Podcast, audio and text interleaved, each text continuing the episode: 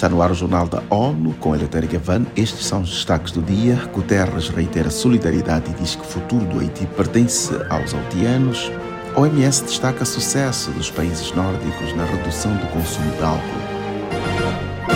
Nações Unidas defendem o envio de uma força internacional robusta para assistir tecnicamente a Polícia Nacional do Haiti. Com esta mensagem, o secretário-geral da ONU, António Guterres, chegou no sábado ao país para uma visita oficial. O secretário-geral apelou à comunidade internacional para apoiar a proposta no momento em que o Haiti enfrenta várias crises de insegurança humanitária e na área política.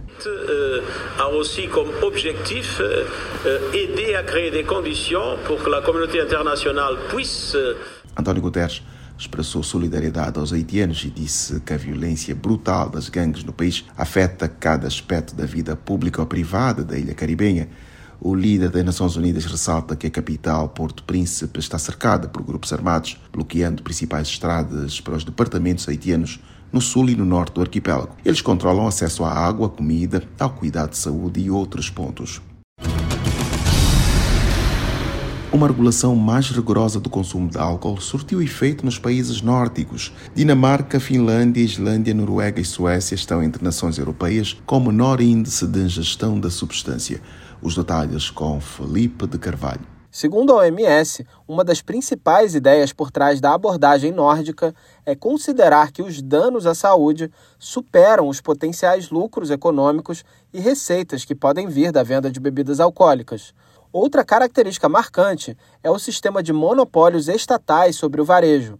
Na maioria desses países, o governo controla quando, onde e a que preço o álcool é vendido. O objetivo dos sistemas de monopólio é limitar os vários efeitos negativos do álcool sobre a população e a sociedade.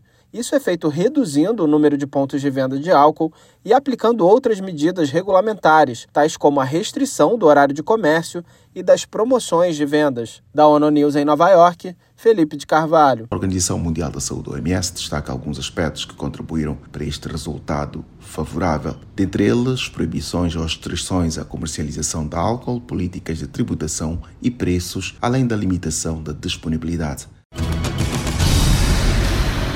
Programa das Nações Unidas para o Meio Ambiente, PNUMA, lançou o Manual de Comunicação de Moda Sustentável com assinantes da Carta da Moda da ONU, aliando fatores ambientais e sociais. No fim deste ano, começará uma série de aulas magnas com especialistas no tema. Mais de 140 grandes marcas aderiram à parceria que pretende aliar comunicação com metas climáticas globais. Entre os integrantes estão organizações de fornecedores. As prioridades incluem ações para promover o combate à desinformação, diminuir mensagens a favor do consumo excessivo, incentivar estilos de vida sustentáveis e estimular a exigência de consumidores em relação à ação de empresas e políticos.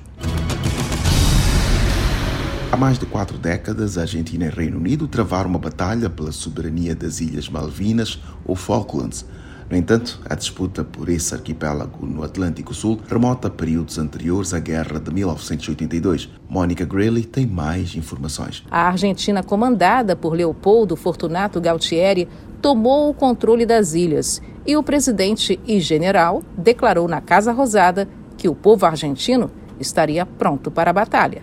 Com vontade decidida como o povo argentino Se querem venir, que venham, les presentaremos batalla. Na época, o Reino Unido era liderado pela primeira-ministra Margaret Thatcher, a primeira mulher a chefiar o governo.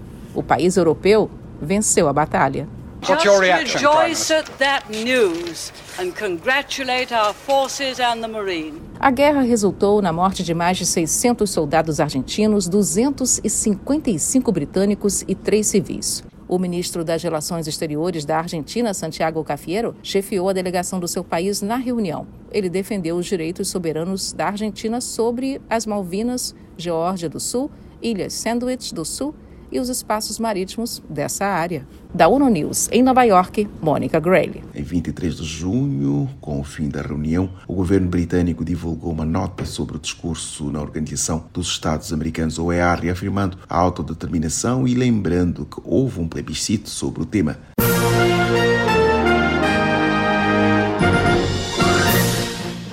Este foi o Jornal da ONU. Mais informações na nossa página news.un.org/pt e nas nossas redes sociais. Siga ainda o Twitter arroba ONU News.